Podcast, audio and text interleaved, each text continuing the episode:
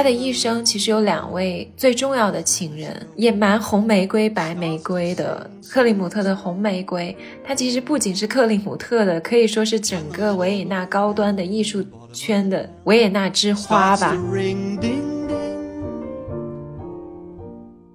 蜘蛛其实是一个很让很多人觉得很恐惧的东西嘛，但另一方面，它是编织出一个网络的一一一种昆虫。其实它不单是创伤记忆，也是一种建立自我保护机制和疗伤机制的一个创作过程。光和影和温度还有气流的作用下面，这些泡泡就在那个玻璃穹顶下面慢慢的飞舞绽放，很像是每一座大都市，像巴黎一样这样的城市，里面都有很小的我们。虽然看起来可能就像这些小泡泡一样，有的时候又很脆弱，有的时候会遇到一些挫折，但是每个人都有那种最绚烂的绽放的一个瞬间。Let's let's fall in love. 大家好，我是央子，我是小溪，我们是大苏小雅。大苏小雅是由生活在世界各地的打工人每周一起跨时差谈天说地。那我们今天请来了一位新嘉宾，也是我的多年好友，加我每逢节假日就会去他们家当电灯泡的对象。我们欢迎小当当，欢迎。我感觉虽然小当当从来没有出现在我们的节目里，但是他的大名已经。可能每隔五期就会想起，哦，我已经这么有名了。之前小当当的男朋友嘛，Alex 来上了一期节目，就是讲没有理想的人不伤心。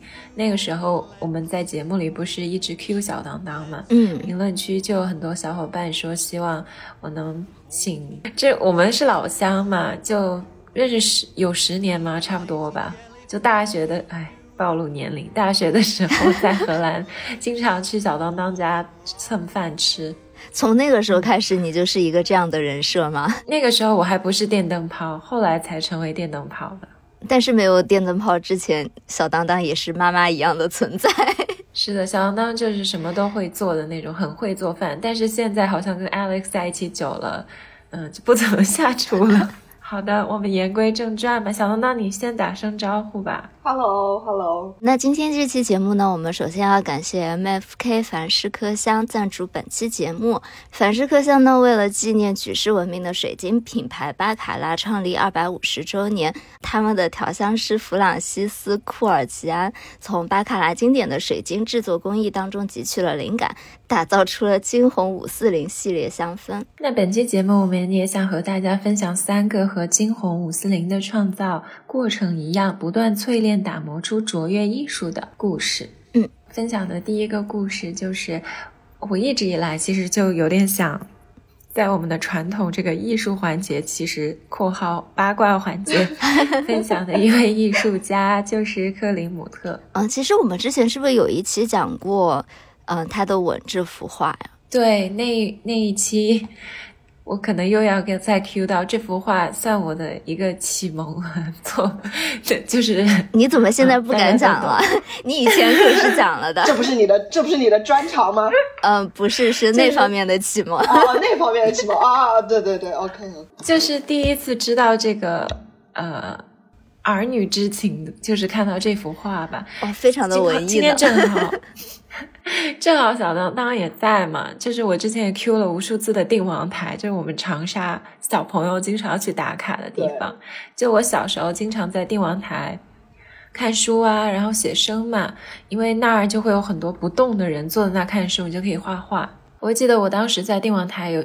有邂逅一本书，它的名字叫《绘画雕塑一百年》。我还记得他就是在第七个作品讲了《吻》这幅画。你记得这么清楚，看来真的是 印象深刻。我现在那个卧室的门口还贴着《吻》这幅画的，就是需要一个氛围感，它就是一个金碧辉煌的感觉嘛。嗯，但是其实现在。长大了以后会觉得他这幅画还挺 male gaze 的，因为你仔细去看的话，就是男性凝视，嗯，他是两个相拥在亲吻的人嘛，然后女生她其实是跪着的一个姿势，你仔细去看，嗯，但其实你现在这么说起来，我会有一点疑惑，就是这个女生是比男生高多少啊？男生这么站着，女生要跪着。啊，这个女生的故事，我们等会儿也可以说，她的原型其实是克林姆特一生的一个重要的缪斯和情人。啊，我们大概介绍一下，克里姆特他是出生在维也纳的一个黄金雕刻匠的家庭，所以他就非常善于跟这些名贵的金属打交道嘛，所以他也是算蛮先锋的，把金箔啊、黄金这些运用在自己绘画创作中的艺术家，所以他的画不但是艺术价值很高，本身造价也很贵，就他画了非常多很唯美的女性肖像嘛。嗯。但确实，是不是在那个时候，如果画肖像，其实商业价值是，嗯，更加高的，因为富人就是会想要定制一些这样的肖像嘛，所以是一个很能走量的工作。对，而且他在维也纳就认识很多社会名流嘛，他也很善于让他的画形成一种雅俗共赏的效果。当时在意大利的时候，嗯。在圣维塔教堂里面，拜占庭镶嵌画的那种技法。不单如此，他这个人还特别会吸收那种东洋风的灵感。就日本其实有一个流派叫做灵派，灵派它的代表人物就是尾形光临和尾形冈山，就画了很多那种屏风画，也是那种金箔为底的。然后当时克里姆特吸收了这些东洋艺术的风格，他的绘画一般就是融合了金箔这些装饰技艺，然后色彩也比较绚丽。嗯，但是他其实克里姆特这个人 还挺有反差感的。他一方面就是画这些上流社会的女性嘛，就感觉还是那种端庄派的，比较优雅，但其实私底下。大家如果有兴趣，也可以去看一些跟他有关的电影啊之类的。他的房间里就是常常聚集了数十名那种裸模，就非常美丽的女性，因为他很喜欢红发的女生嘛。他的。比赛的模特有很多也是红头发的，对，感觉红发是特别就是有新颖，因为红发比较稀缺嘛。对对，很多红发的女生其实是爱尔兰裔，就是那个时候呃当海盗的一个遗留，就是海盗会去劫掠一些很美貌的女子，然后带回家，所以红发就是一直呃给人一种。嗯，比较神秘啊，然后有一些这样的 exotic 的这种历史背景的感觉。他的一生的情史，又回到我们节目的成员项目，也蛮红玫瑰白玫瑰的。他的一生其实有两位最重要的情人，第一位是叫做阿尔玛辛德勒，然后第二位是艾米丽弗罗格。艾米丽弗罗格呢，就有点像白玫瑰，但阿尔玛呢？辛德勒就很像红玫瑰。那我们先来讲一讲艾米丽的故事吧。其实艾米丽和克里姆特相遇的时候，克里姆特已经三十多岁了，那时候艾米丽才二十三岁。她其实是克里姆特弟弟的妻子的妹妹。哦，你吓死我了！弟弟的妻子，你这个断句非常的 有水平，差点以为我们要展开一出伦理剧。对，他的弟弟是很早就去世了。所以后来克里姆特他就处理他弟弟这个家庭琐事嘛的过程中，就认识了艾米丽。然后艾米丽她其实她故事还有点像，我觉得有点像香奈儿的故事，因为她当时在维也纳自己开了一个那种服装店。哦，哇，二十三岁就已经是品牌主理人了，因为她很会跟这些艺术家打交道嘛。就他也会做一些那种联合的生意，而且他的服装店也开在。他是不是一个穿越的人啊？我感觉他的整个运营思路和现在的博主 非常 重合度非常的高。对他真的非常聪明，他那个时候也就跟 Chanel 一样，Chanel 不就是有点解放女性嘛？他设计的很多衣服就很实用嘛，让女生也可以骑马穿啊，也可以很日常的去穿着嘛。艾米丽其实也有点像，因为那个时候的女生就老是要穿那种束胸啊什么的嘛，就是那种用鱼的骨头做成的那种衣服勒住腰部，让女生的曲线更明显。那艾米丽她其实就解放了女性。更改了这个设计，然后就设计一些短裙啊之类的啊。其实现在来看，短裙也不是很方便了，但在那个年代算是一个突破嘛，让女生可以更自由的出门这样子。他跟克里姆特就一直是一个那种有点事实婚姻，可以这么说，但两个人就从来没有结过婚。可是他们就像夫妻一样生活的，就比如说一些比较细节的故事吧。你知道欧洲人。到现在都有，就夏天总会出去度假嘛。嗯，然后克里姆特其实就在阿特西的湖畔有一个房子，就是那种避暑庄园一样的。他每一年就会带着艾米艾米丽去度假。我有一个问题，就是克里姆特他本身是也没有结婚的，对吧？对啊啊，他可能就是不太想被婚姻绑住的一个人吧。你像他身边。美女如云嘛，她模特这些也很多的，又是一个艺术家啊！我就想说，刚刚不是我们说他很像一个穿越过去的人嘛？那他这种就是情感生活的状态，或者说婚姻生活的状态，其实也很现在。因为你知道，其实像我们很多身边的同事，就是像你说的，其实没有注册结婚，他们只是一个生活伴侣。我前一个职位的那个领导，她就是她跟她老公在一起，可能有。二十多年了吧，就一直都没有结婚，然后也有一个女儿，一个一个儿子，然后就一直也没有结婚。然后他就说他不相信婚姻，其中有一个原因也是因为欧洲这边结婚离婚都很麻烦。对，确实是我我不知道哪里不麻烦呢？中国还挺容易的，然后你去 Vegas 结婚是非常的容易，那离婚就不是那么容易了。像如果我不知道我不知道德国，像荷兰，如果你是想要。怎么说最简单的那种注册，就是你不想额外出一些费用或者是什么，就是最普通的注册，基本上要排大概三到四个月的队。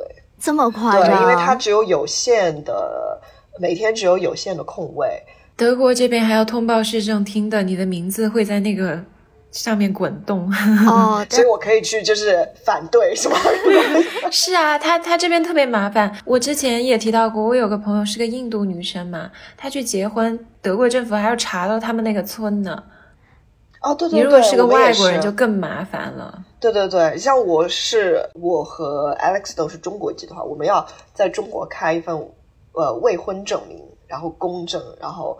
交给荷兰政府证明我没有在。哎，你们什么时候结婚啊？我可以去认识人吗？你是人吗？你为了找一个借口去催人家结婚？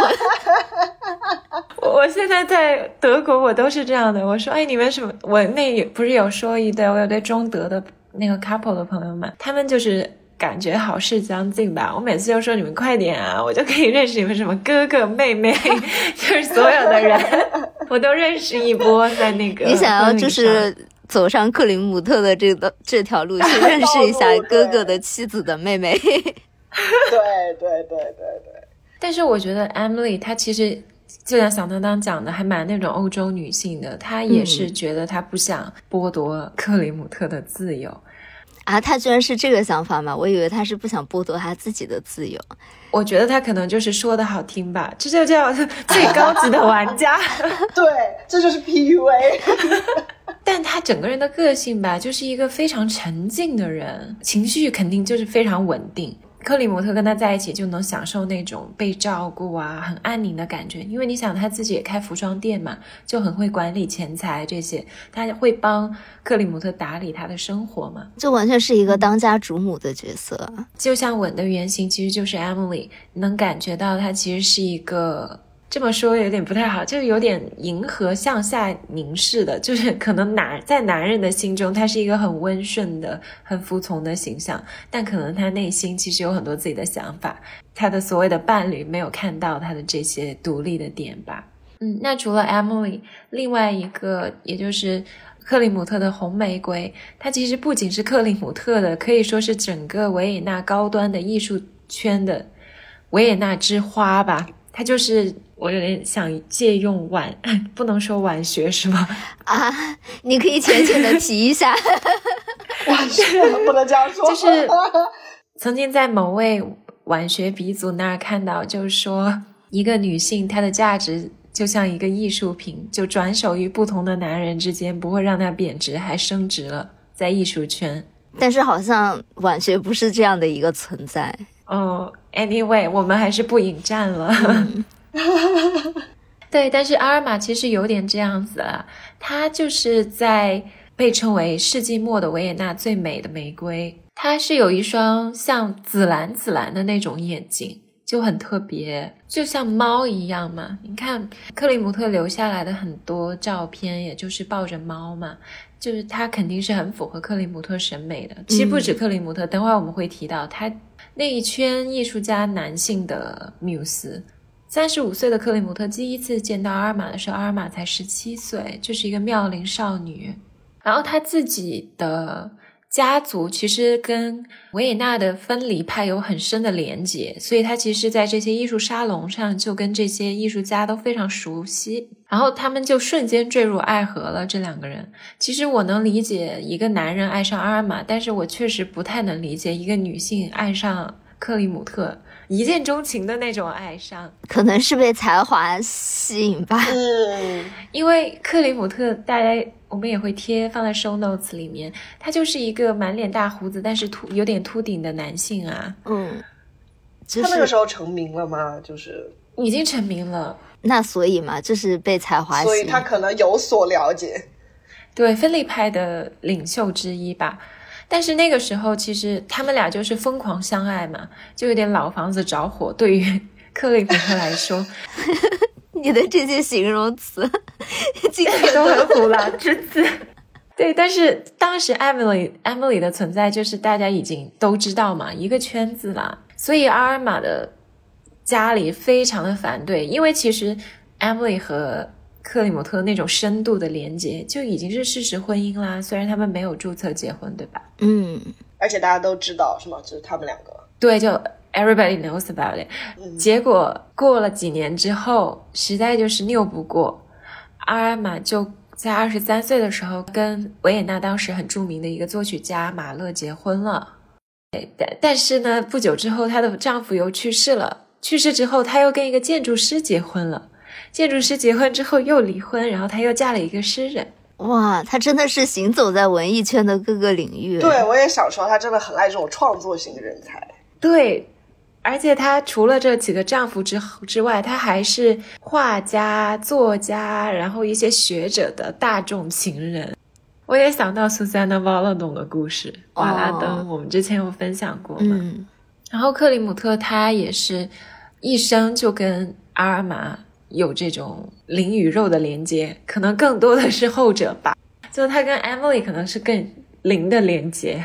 然后克里姆特他一生，我觉得他。心理上非常依赖的，其实更多的应该是 Emily，因为他在他当时奄奄一息的时候，就生重病的时候嘛，他还不断呼唤着 Emily 的名字，就是在死前。Sorry，我最近有点《甄嬛传》上头，嬛嬛吗？对对对，我想到了嬛嬛和纯元，反正就就是他们的一个。又歪题歪到很远之外，我们就讲了很多这种艺术家的情史，然后我们也会放一些克里姆特画的肖像，就是中间一部分是阿尔玛原型啊，一部分是 Emily 为原型的。嗯，除了他的这些情感上的故事嘛，但就像我刚刚说的，回归到艺术史的比较严肃一样的命题，克里姆特也是一个非常重要的存在嘛，因为他就是博采众长，不单是。分离派的代表人物，他还会去积极去吸收很多异域风情的风格，比如说我们提到的拜占庭镶嵌画啊，然后日本灵派的作品，包括一些浮世绘，他自己也非常喜欢收藏东亚艺术品，他有很多浮世绘的版画、能具的面具，包括瓷器，还有一些纺织品这些，嗯，特别会善于用金箔来装点他的艺术品。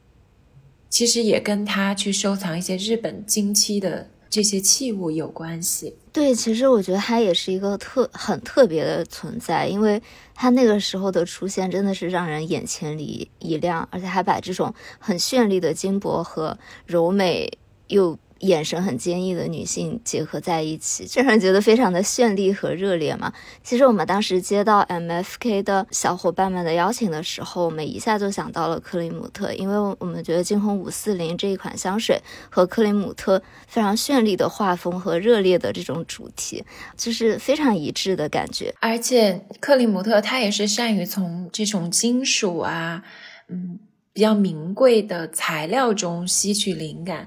然后这一次 MFK 的金红水晶其实也是嘛，它也是从水晶的整个蜕变的过程来汲取灵感的。嗯，对，它其实就是，呃，来源于这个当液态的透明水晶与二十四克拉的金粉混合碰撞，再历经五五百四十度的高温锤炼，最终就能锻造出珍贵澄澈的金红水晶。金红五四零是有两个版本嘛，有一个精粹版，然后还有一个淡香版。精粹版那个瓶身就是非常绚丽的那种红色水晶的感觉，然后这个淡香版就是这个淡香版就是非常澄澈，然后很透明的那种。然后我还记得，其实纽约是有一家瓦卡拉酒店的，然后我当时第一次进去的时候，就真的觉得它的那个红水晶和金水晶，它结合起来做了很多大吊灯。它酒店的每一个地方都用那种非常饱满、圆乎乎的红玫瑰的那种，对的那种花球装饰起来。这是一个蛮有名的纽约的，有点像打卡点，就是它会有 afternoon tea 嘛，然后它的那个 afternoon tea 的大厅就全部是那种红色的花球，再加上水晶的能问一下。价格吗？我很好奇。嗯，没有到那么贵了，就是正常的下午茶的价格。我都不说别的，他放的那个鲜花，这个花费得多少啊？其实那个很很费钱的。整个给人的感觉就是非常的绚丽，然后很热烈的。然后其实金红五四零的调香也是秉承了一种这样的品牌的感觉嘛。我一开始接触 MFK 的时候，是我呃之前我有跟呃央妹说，我有一个朋友，他我叫央子，在这个播客 你也可以叫央妹 哦。对，我们没有，我们忘记给大家介绍了，小当当其实是一个非常资深的收藏香水的。是他，他真的很夸张哦。我上次不好意思，我暴露了你，但是你也在边上，无所谓了。她真的是我认识的水香水、化妆品、鞋最多的女人。你知道他们他们在荷兰那个房子不是有个顶层就是 guest room 嘛？我每次去就住那个三楼嘛。嗯，天呐，那个房子就是他的衣帽间，全是他的鞋，然后衣服好多。我每次去他那，我都懒得带衣服，我就想说，我就穿小当当的。体验一下被富婆包养的生活。是。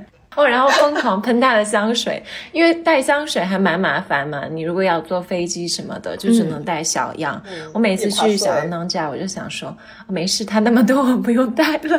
对，而且其实在我认识小当，我我也就是没有见过小当当啊，但是在听到小当当的名字之前，杨子就已经跟我说过很多次了，知道吗？我有一个朋友，他好会香水啊，是，但其实你知道吗？如果就是如果央子说我有很多，那我那个朋友就是真的比我更夸张，他算是带我入门吧。然后我最开始接触 MFK 就是因为他托我帮他买两套套装，然后那个套装是就是大概里面有很多。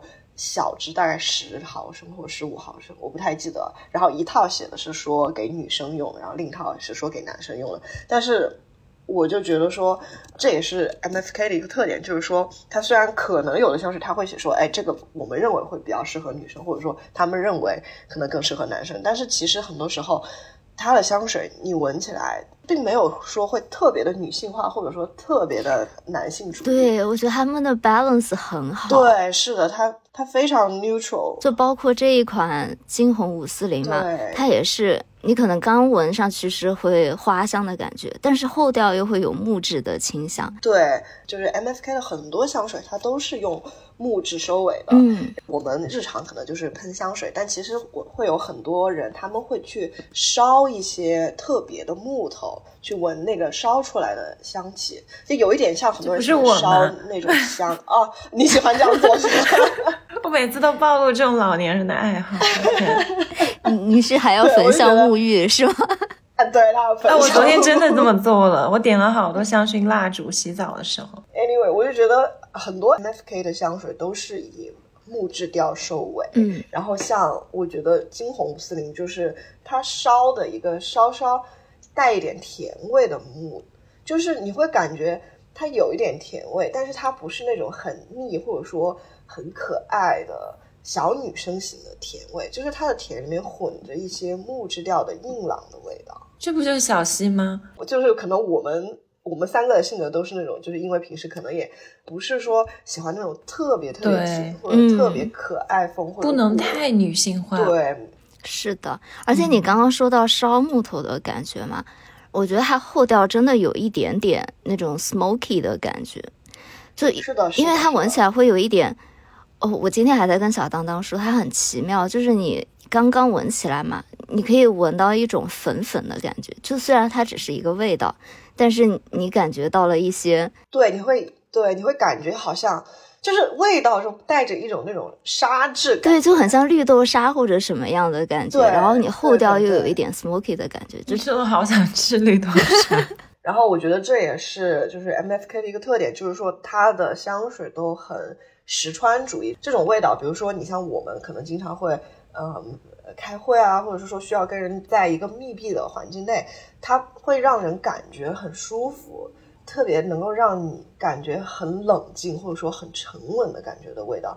那其实刚刚小当当也提到了嘛，它是一个很有层次变化的香水，而且它特别到了它的后调，给人一种格调非常高的，就是那种有阅历的感觉。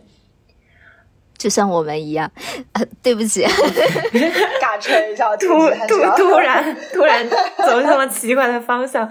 我们当时就有想一个艺术家，蛮符合他的感觉，就是也是我个人最喜欢的女性艺术家之一，Louis Bourgeois。她就是很有一个很阅历很丰富、层次渐变非常清晰的一个脉络的艺术家。他也经历了这种淬炼、捶打的过程，最后实现了自己的，达到了自己的艺术巅峰。嗯因为他的一生其实是从创伤啊、仇恨出发的，但他最终他的作品表达了一种宽容、理解和爱。在他非常孤独的创作历程中，又经历了一些挫折啊，不单是。艺术价值非常高，它的商业价值也是非常高的，是当时最昂贵的艺术家之一吧。对，可能大家听到 Louis Bourgeois 这个名字没有那么熟悉，但是他的作品，我相信大家都有在不同的图册或者什么上面看到过，美术馆看到。对，就包括我们就建筑经常要做渲染图嘛，渲染图小哥都会经常放一个他的大蜘蛛在。呃，比如说，如果我们要做一些文化建筑，他都会放一个大蜘蛛在那个门口，当做一个配景，就是一个他作品还是国民度蛮高的一个女性。而且她还有一点，她是一个非常自传式的艺术创作的艺术家，就不单是他的作品在博物馆里看到很多，你去每一个商店，只要跟艺术史相关的图书区，一定会有 Louis Bourgeois 的自传。嗯。他的文文字非常美，然后他拍的相片也非常有格调，嗯，然后他也有一部纪录片叫做《蜘蛛情妇橘子》，你去看那个纪录片就会了解他的整个创作的过程，因为他其实是有一个非常悲怆的童年，他的爸爸在他很小的时候就出轨了，然后还会把他的。把自己的情人带回家，然后他妈妈一直就是忍让，然后非常痛苦。然后路易斯·布舒瓦他其实跟妈妈连接非常的深嘛，哪怕到了他自己年纪非常大的时候，你去看一些影像记录，他想起他爸爸当年出轨，然后伤害他妈妈，他还会当场大哭的那种，就真的对他造成了非常大的伤害吧，一生都没有办法治愈的。然后到了路易斯·布舒瓦二十出头的时候，他妈妈就去世了。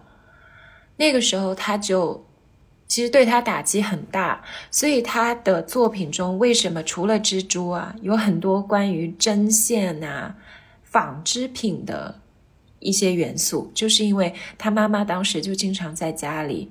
编制挂毯啊，做一些这种相关的工作养家，这是他对他妈妈的一种追溯。这些事情是让他感到温情的，是能够疗愈他的。就像他自己说的，艺术创作的过程对于他来说是一种疗伤。然后他为什么？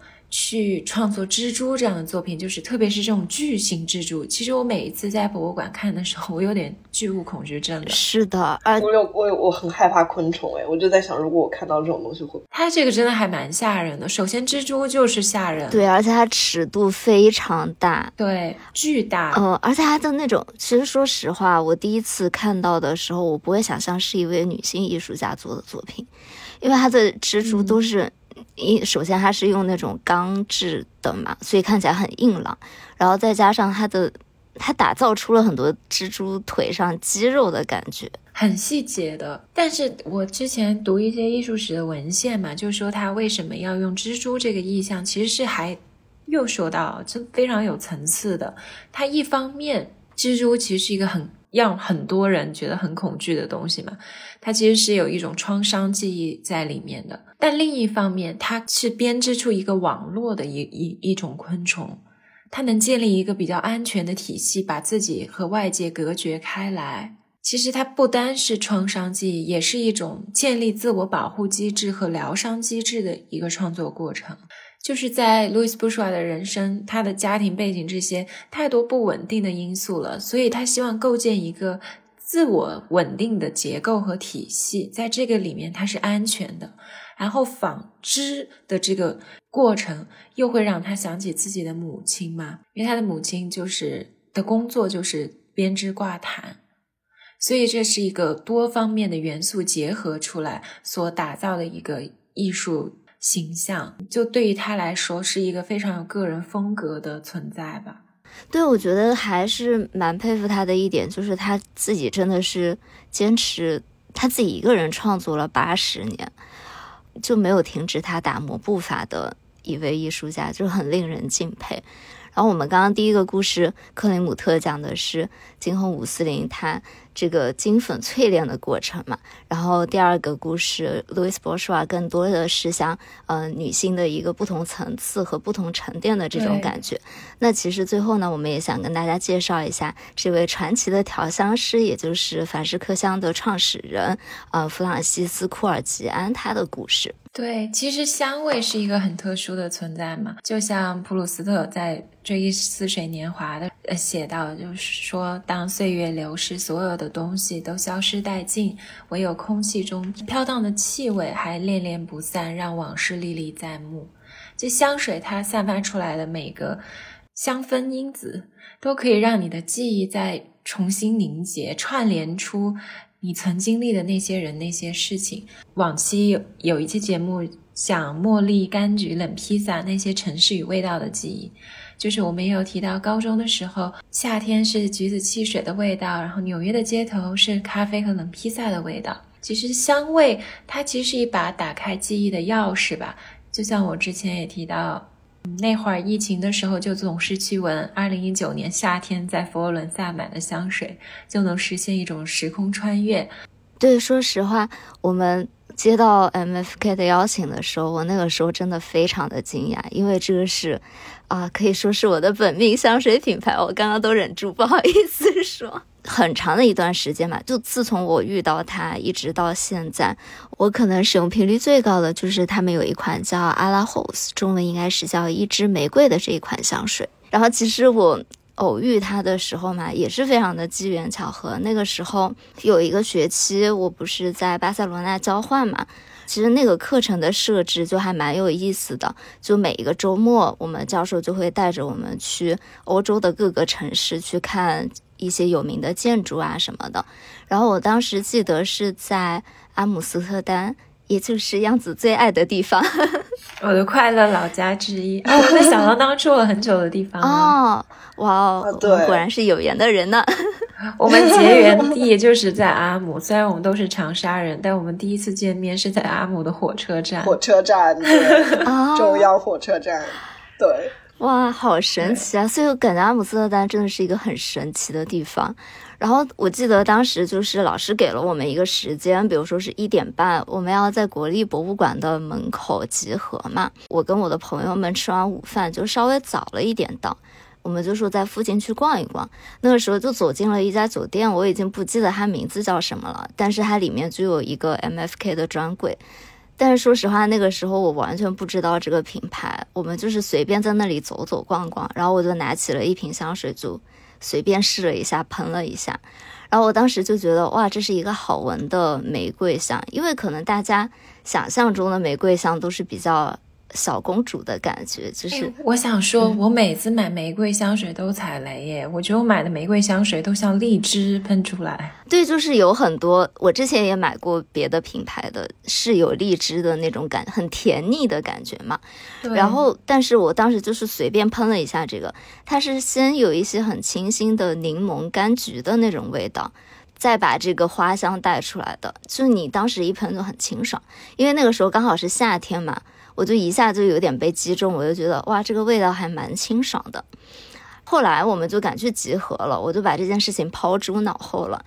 但是就走在那个街上吧，你就后来闻这个后调，我就一直觉得很奇妙，就像刚刚小当当讲的，它是有花香味，但是你到后面它就是一个木质调的味道。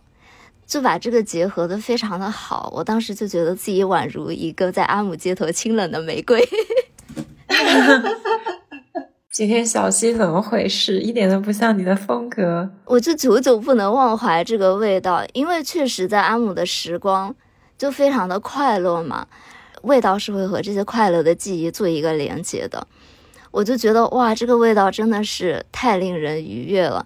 但是因为我就是在路边随便喷的一个，我其实没有去记它是一个什么名字。而且说实话，它的这个全名我后来才知道是叫 Maison Francis Kurkdjian，其实就是这个创始人的名字。因为它又是一个蛮长的范文名字嘛，其实不是那么的好记。然后我就开始了在全欧洲寻找它的一条道路。我当时想，它肯定是一个在欧洲会 carry 的品牌嘛，所以就在各大百货店啊什么的，我看着包装有点像了，我都会去拿起来闻一闻，看到底是不是。然后自从找到它了以后，我就真的很长一段时间都没有换它的味道。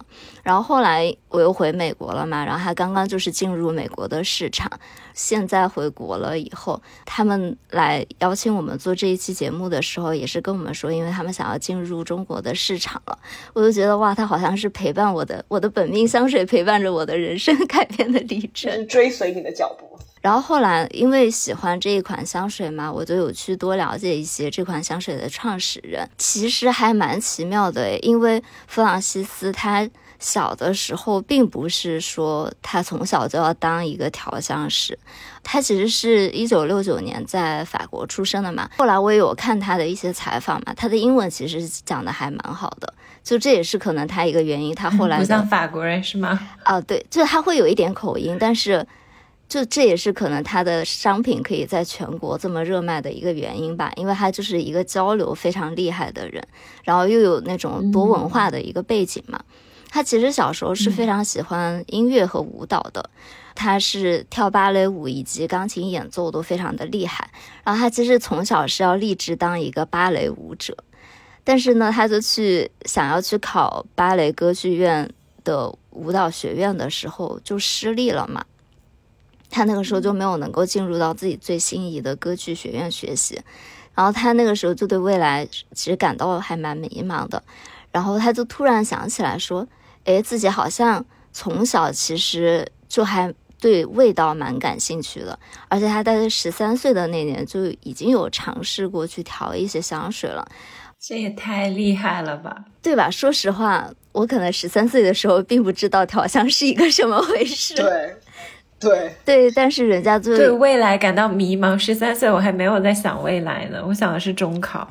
十三岁就想中考了吗？你刚刚进初中，你就想到中考了？对啊，我们不都是这样的吗？刚入初中想中考，刚入高中想高考。那你真的是一个醒世还蛮早的女孩。是哎，我感觉我十三岁的时候应该还在玩泥巴。人人家十三岁已已经立志调香了，也就只是他就想起来他十三岁那年就开始尝试调香了。果然是在法国，就是不一样的文化熏陶。法国，我十三岁的时候最熟悉的香味应该是花露水。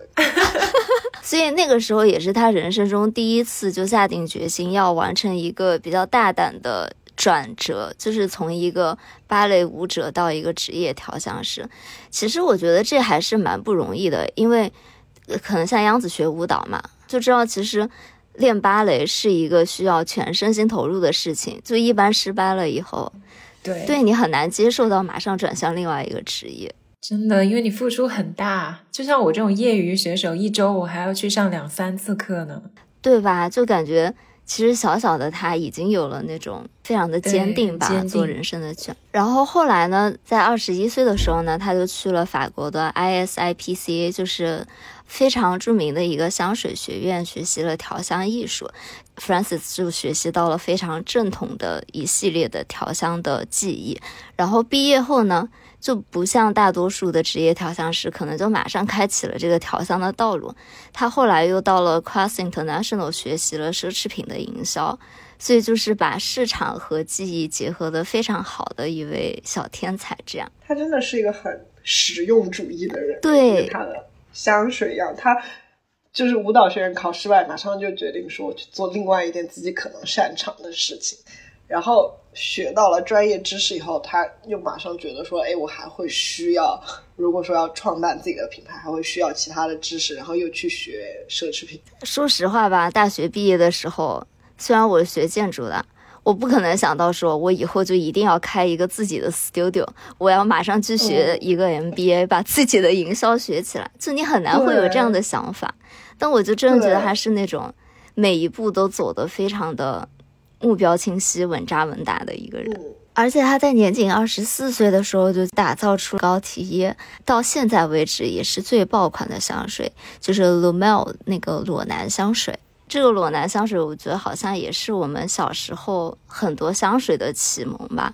我当时去香港第一次考 SAT 嘛，然后你第一次去香港，就是又有一点要成年了，就有点想要踏入时代的眼泪洒洒啊，对，就要想要踏入这种花花世界的感觉。我当时就说要给自己挑一瓶香水，然后就一下就被那个裸男香水的系列吸引了。它真的是一个畅销全球的香水启蒙，这样。没想到你的落关键词落脚点是这个啊！你是被香水的香味吸引，还是被它的瓶子吸引？对，就是 both，我觉得他们结合的很好了。对，而且这个调调香师真的很传奇。就我在香港买的香水，我还记得，我就是作为小朋友买的第一瓶香水也是他调的，就是一瓶茶味的香水。就我就觉得他好厉害，包括我。喜欢的一些别的 香水也是他调的。对，之前央子有讲到 For Her 嘛，我当时做 research 的时候，我才发现，哇，香子的本央子的本命香水也是这位调香师调的。不单自己的品牌特别厉害，他也调了非常多经典款的香水。哦，就是他为各大时装屋吧。就接连创造了四十多款非常出圈的产品，我感觉他就是整个香水界的半壁江山。这样，真的，一个人创造这么高的 KPI。对，而且他到现在为止吧，我浅浅的查了一下，他应该已经创造了两百多瓶香水了。人的一生这么短，他每隔几天就要创作一波。真的就是那种灵感，灵感没有在枯竭的感觉。我们做个播客，灵感都要枯竭。但我觉得，而且他很厉害一点，就是他调的，就是刚刚我们说到那个茶调的香水，应该是很多人的启蒙香。嗯，是吧？就是小朋友的时候就会去买的。对对，我觉得那应该也是我。就当然，你你可能会就是，比如说妈妈可能会有一些，但你真正自己。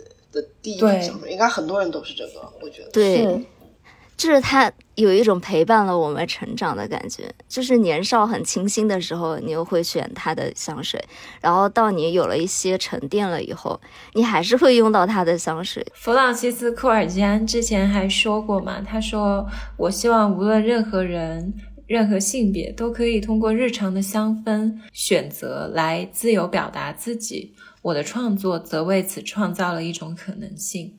其实调香师他有点像一个科学家，我觉得就是他每天在那个 lab 工作嘛，不是简单的把香料去叠加组合，而是用不同的香味的组合来表达每个人的人生经历所带来的一种丰富的层次和幸福感。就不同的香味之间相互呼应，不同的元素相互。叠加像玫瑰啊、麝香啊、雪松啊、茉莉等等，每一种香味都能诉说自己的故事，然后彰显自己的一种风格。而且我觉得他很厉害的一点，就是之前我没有提到他小时候是学芭蕾舞的嘛，然后后来转到了调香，但是他其实是一直没有停止他自己对不一样的艺术形式的一个探索吧。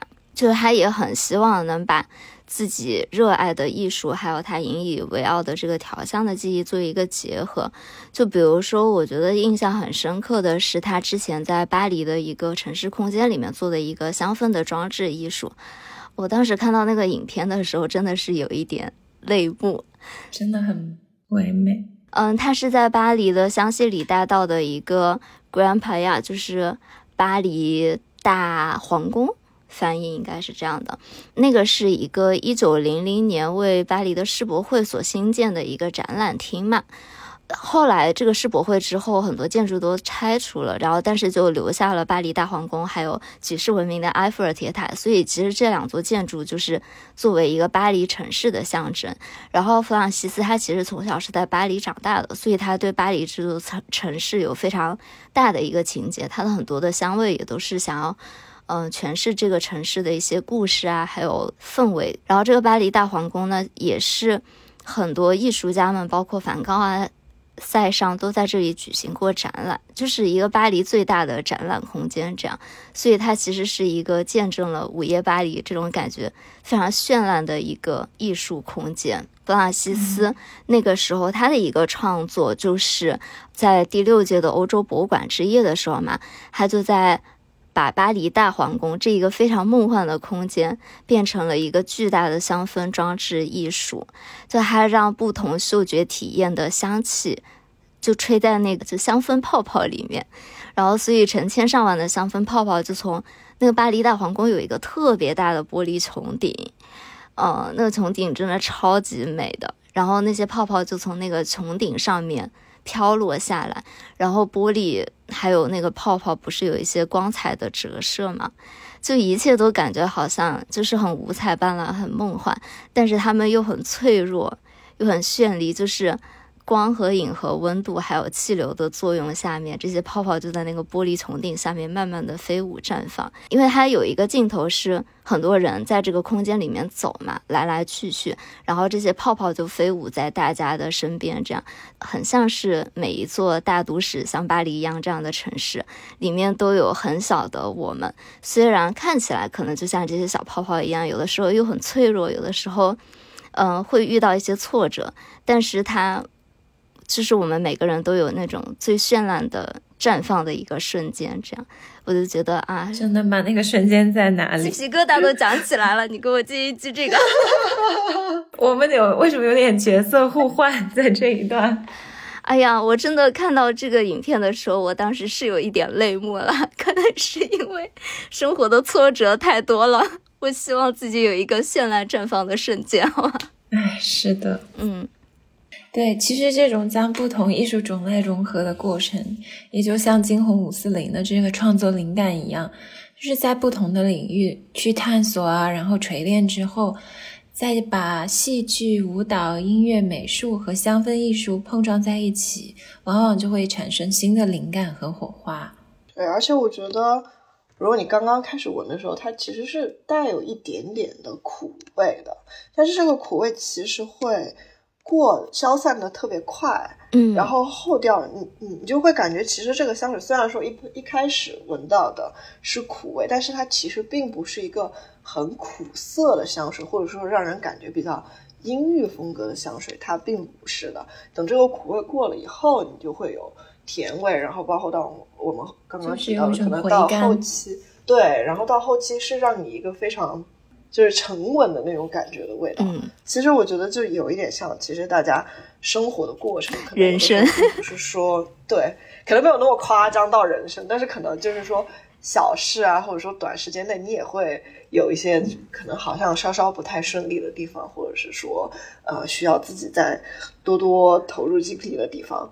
就至少对于我们来说，我们。所投入的努力和我们所投入的精力有回报的话，那我们肯定还是觉得这个事情，或者说我我们的生活还是比较美好的。哦，天呐，我 真的给我讲哭了。啊！最近我的姐妹总是安慰我说，挫折都是暂时的，就苦都是暂时的。但是你就是没有这一些小挫折，你就不会觉得哇，这个甜是很美妙，然后你也不会觉得。哇，就是人生就是要追求一种这种平静的结尾啊！这他怎么这么有人生哲学？对，就是你你会发现，就是你过了这些事情以后，其实你可能会有一瞬间哇特别的开心，然后其实过后你就会感觉到，其实这件事情完成了，或者说这件事情你得了一个好的结果，最后带给你的那种平静，才是让你心情最愉悦的，而不是那个一瞬间哇特别开心的那个爆发点，其实反而是后面那个开心的爆发点会让人很空虚。其实对对对。其实反而是过后你你回归平静，你觉得啊这件事情告一段落了，而且是非常完，就是非常圆满的完成了，非常冷静的这个时间段才是你自己身心最愉悦的时候。哎，从一瓶香水看到整个人生。那我们今天这一期就是聊了。几位艺术家嘛，他们都是突破了自身年代和局势的限制，创作了新颖的艺术概念和风格，而且都是一种跨维度的创作吧，去打造多层次的感官的一种艺术探索和对话。我们也希望这些艺术作品诞生的故事，能给予在世界各地角落的你们一些鼓舞和激励吧。那就是无论眼前正遭遇着怎样的生活的淬炼和捶打，嗯，我们都希望。也是共勉吧，能够激情饱满的去生活，极致的去感受生命中美好珍贵的每一个点滴和瞬间，就永远有一种去爱、去梦、去经历的勇气。好的，那我们这一期的节目就到这里了，也很感谢小当当来做客。嗯，我是央子，我是小溪，好，我是小当当，你好可爱。我们下周，叮咚。好的，那我们下周再见了，拜拜，拜拜。